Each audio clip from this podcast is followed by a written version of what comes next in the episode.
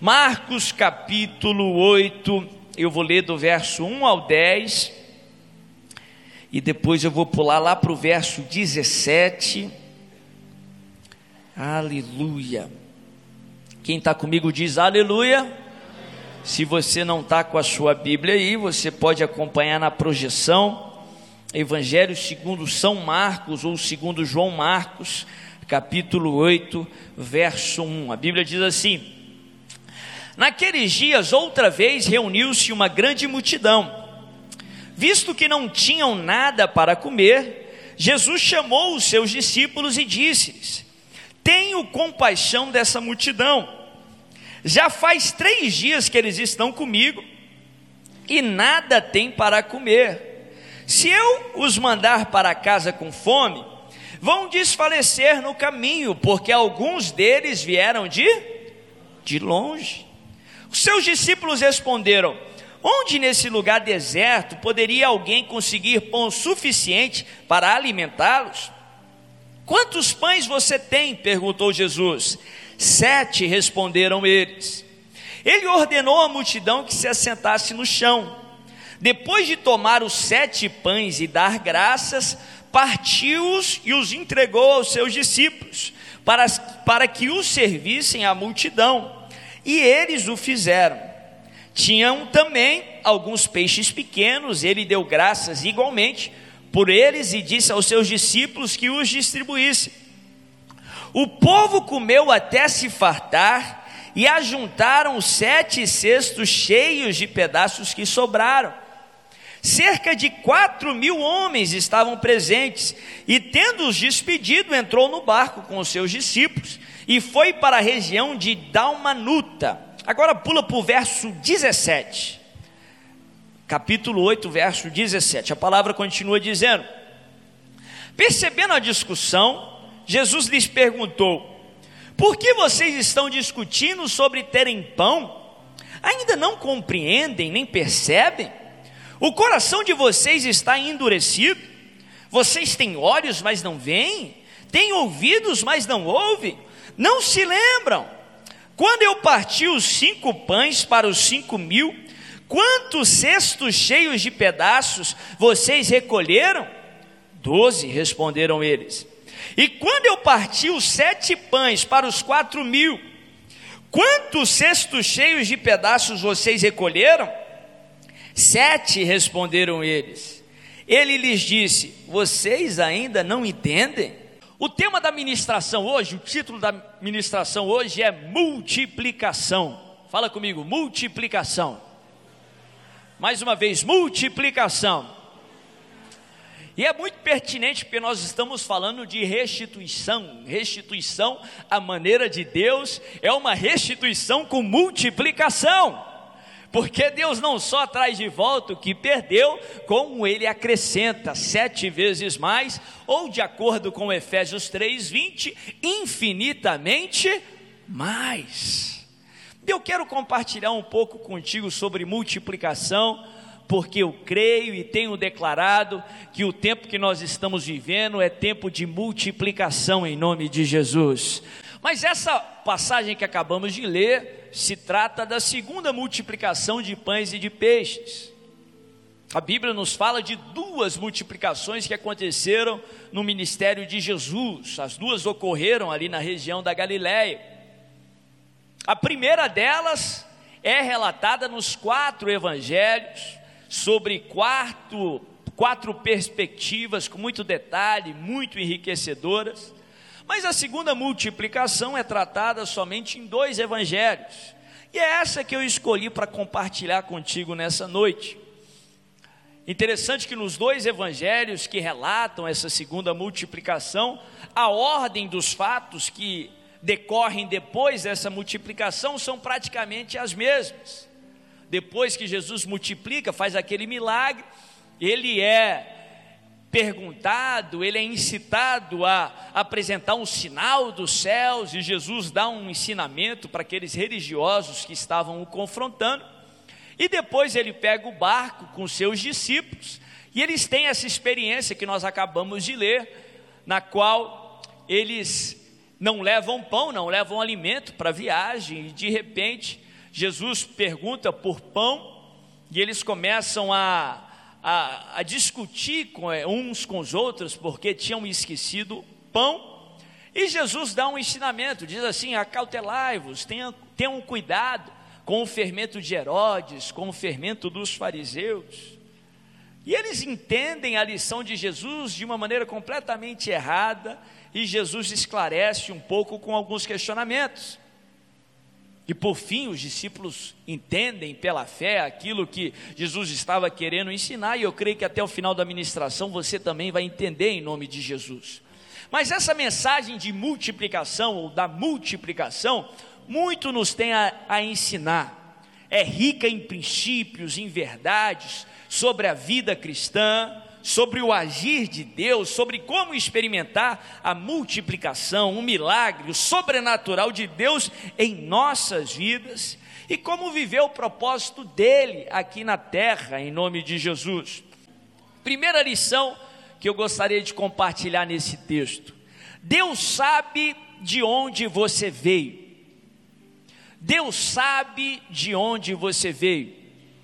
A Bíblia fala que Jesus, nesse, nesse, nesse relato do Evangelho de Marcos, ele próprio incita a conversa, ele diz que precisamos dar algo de comer a essas pessoas, essa grande multidão, porque eles já estão conosco já há três dias e alguns vieram de muito longe.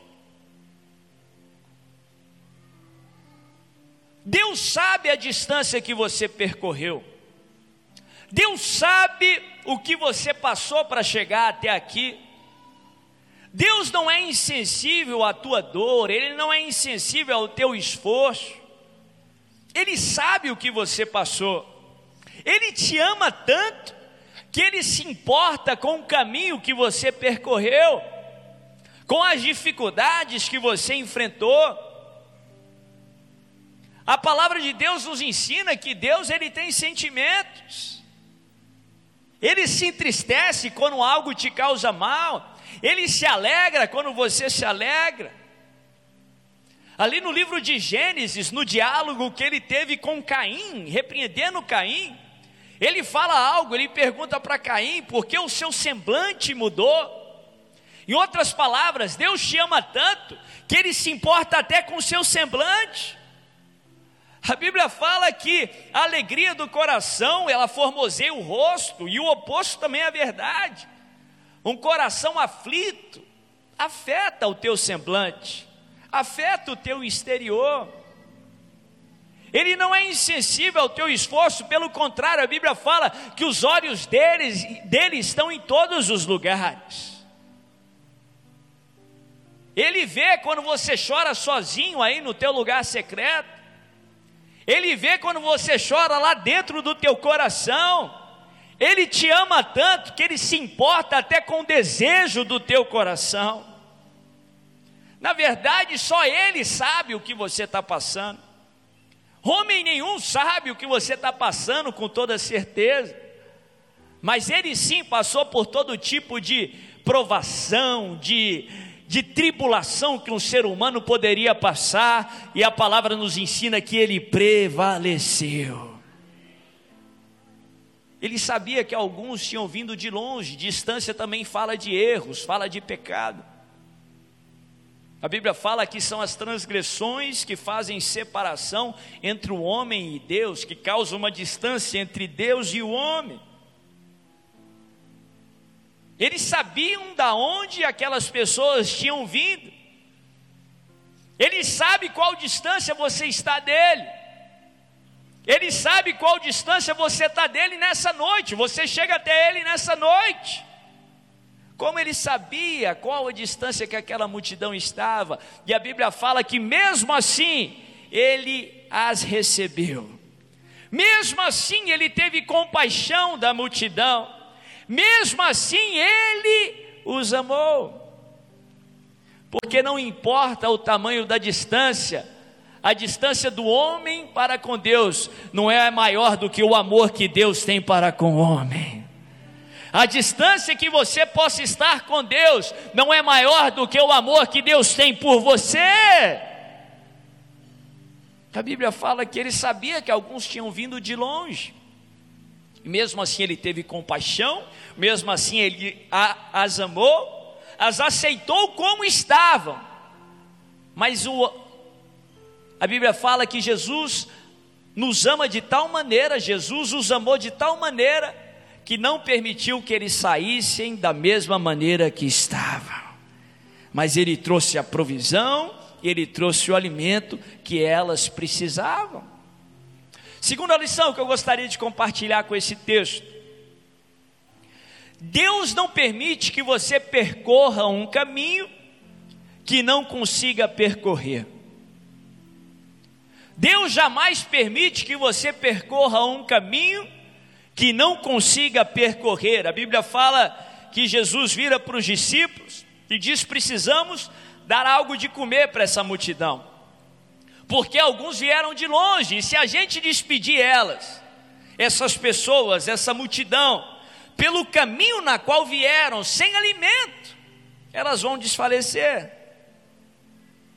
Se fosse para desfalecer no meio do caminho, Jesus não teria permitido que elas saíssem dali. Deus não vai permitir você entrar por um caminho se for para desfalecer nesse caminho. Sabe por que ele não permitiu que você andasse por um caminho? Sabe por que ele disse não para você? Sabe por que ele permitiu que uma porta fosse fechada? Porque você ia desfalecer nesse caminho. Você ia desfalecer por essa porta.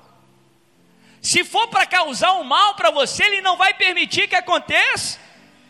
Ele não permite que você ande por uma jornada que você não consiga ir, que você carregue uma cruz que não consiga carregar, que você enfrente uma batalha que não consiga lutar e prevalecer.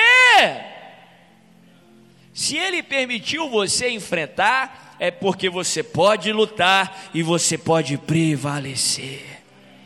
Aquela multidão nem sabia, provavelmente mas Jesus teve compaixão delas. Jesus viu uma necessidade que elas tinham, e Jesus fez um milagre, ele multiplicou para dar o alimento que elas precisavam para voltar pelo caminho que vieram, para andar por aquela jornada. Talvez quando elas estavam alimentando, nem deram conta que era um milagre, nem deram conta que era naquela força, naquele alimento que elas percorreriam o caminho de volta. Talvez você nem, nem tenha tomado consciência, mas o Senhor te deu o alimento que você precisava. Talvez você nem sabia mas sobre ti tem a força do Espírito Santo, sobre ti tem a graça do Deus Todo-Poderoso para você enfrentar e para você prevalecer. Se você chegou aqui nessa noite pensando em desistir, pensando que não daria conta, eu creio que o Espírito Santo te trouxe aqui para que você soubesse disso. Você é mais forte do que você pensa, você é melhor do que você imagina, porque sobre ti tem um alimento celeste, sobre ti tem graça de Deus para você correr e chegar onde Deus tem para você. Para você resolver esse problema na tua casa, para você enfrentar esse desafio, para você enfrentar esse gigante e ter a vitória do Senhor em nome de Jesus. Fala para o seu irmão, não desista. Fala, fala para a pessoa do outro lado, diz assim: não pare. Aleluia. Terceira lição que eu gostaria de compartilhar com você. Tem um dos evangelhos que diz que Jesus vira para aquela multidão Aqui no texto só relata o número de homens que haviam ali. Na segunda multiplicação eram quatro mil homens, sem contar mulheres e crianças. O que se isso obedecer à estatística dos dias de hoje? O número de mulheres e crianças era maior do que o número de homens. Então, ali provavelmente tinha no mínimo oito mil pessoas. A Bíblia fala que Jesus ele manda o povo assentar Tem um evangelho que diz que ele, Jesus manda agrupar em grupos de 100 e de 50. Ele organiza aquela multidão. Só então os discípulos pegam aqueles cestos e começam a distribuir. A Bíblia não fala que o milagre, a multiplicação aconteceu antes, e só então os discípulos distribuíram aquela fartura, não. Ele parte o pão, ele pega o peixe, dá para os discípulos e fala: distribui. Enquanto os discípulos obedeciam, o milagre acontecia. Enquanto você obedecer, o teu milagre vai acontecer. A Bíblia fala que Jesus organiza o povo. Depois que ele organiza o povo, acontece a multiplicação. Terceira lição: organização precede a multiplicação. Organização precede a multiplicação. Se você quer multiplicação de Deus na tua vida, organiza a tua vida. Se você quer multiplicação de Deus sobre a tua casa, organiza a tua casa.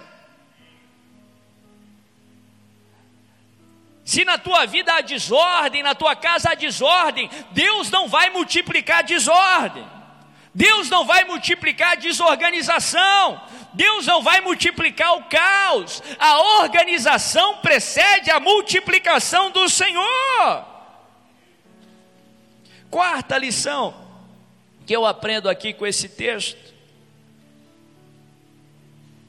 A resposta de Deus está naquilo que ele já fez. Eu vou falar de novo, depois eu vou explicar.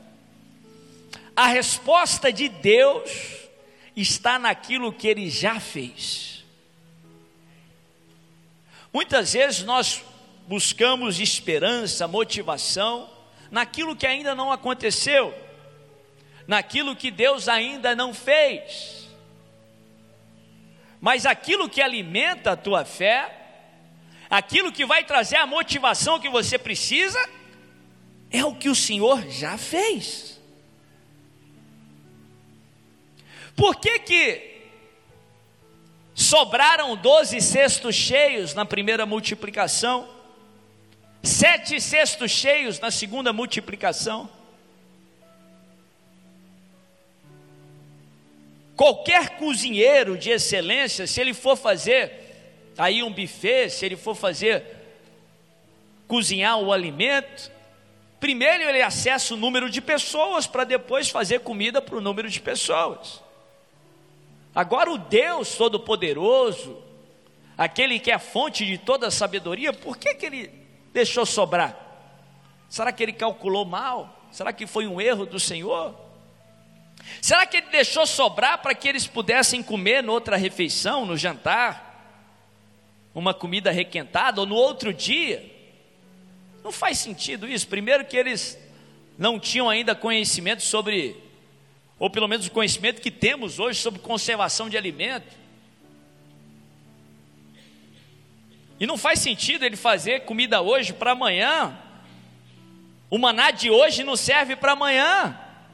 Aquele que proveu o maná hoje, ele proveu o maná amanhã. Aquele que multiplicou hoje, ele multiplicaria amanhã. Só faz sentido quando nós continuamos ler o que acontece depois. Por que, que ele permitiu sete cestos cheios? Por que, que ele permitiu, ele fez de propósito que sobrassem doze cestos cheios? É o mesmo motivo que ele marcou a coxa de Jacó. É o mesmo motivo que depois que o povo cruzou o rio Jordão, ele mandou o povo fazer um altar de doze pedras em memorial. Os doze cestos cheios, os sete cestos cheios, as marcas de Cristo, a marca no lombo de Jacó, são lembretes do céu. Sabe por quê? O que Deus tinha para os discípulos era algo ainda maior. O que Deus tem para a tua vida é algo ainda maior.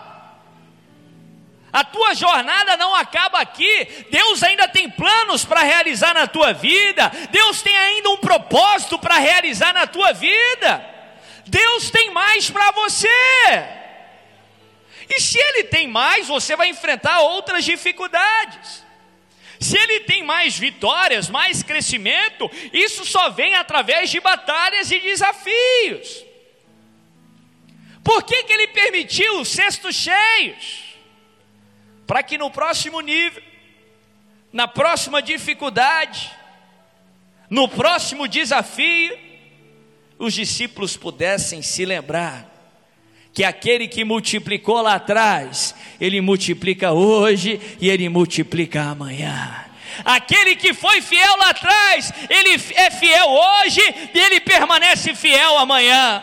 Aquele que abriu o mar vermelho, ele abre o rio Jordão, ele abre um caminho no meio da tempestade, ele continua sendo Deus. Depois eles entram no barco, falta pão, e eles começam a dizer: Ixi. Jesus diz: cuidado com o fermento da religião, com o fermento do humanismo, de Herodes. E eles falam: Ixi, ele está brigando por causa do pão, ele está com fome. Aí Jesus ele faz essa exortação que nós lemos. Ele diz: será que vocês ainda não entenderam?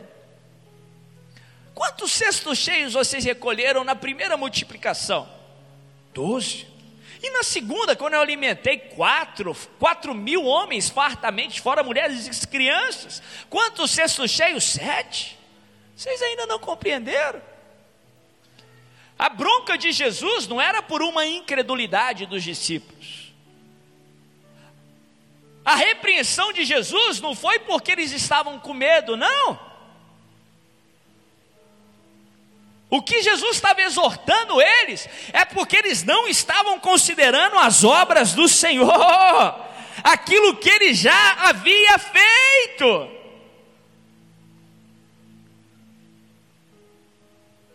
Para que Deus possa fazer mais na tua vida, você precisa considerar aquilo que ele já fez.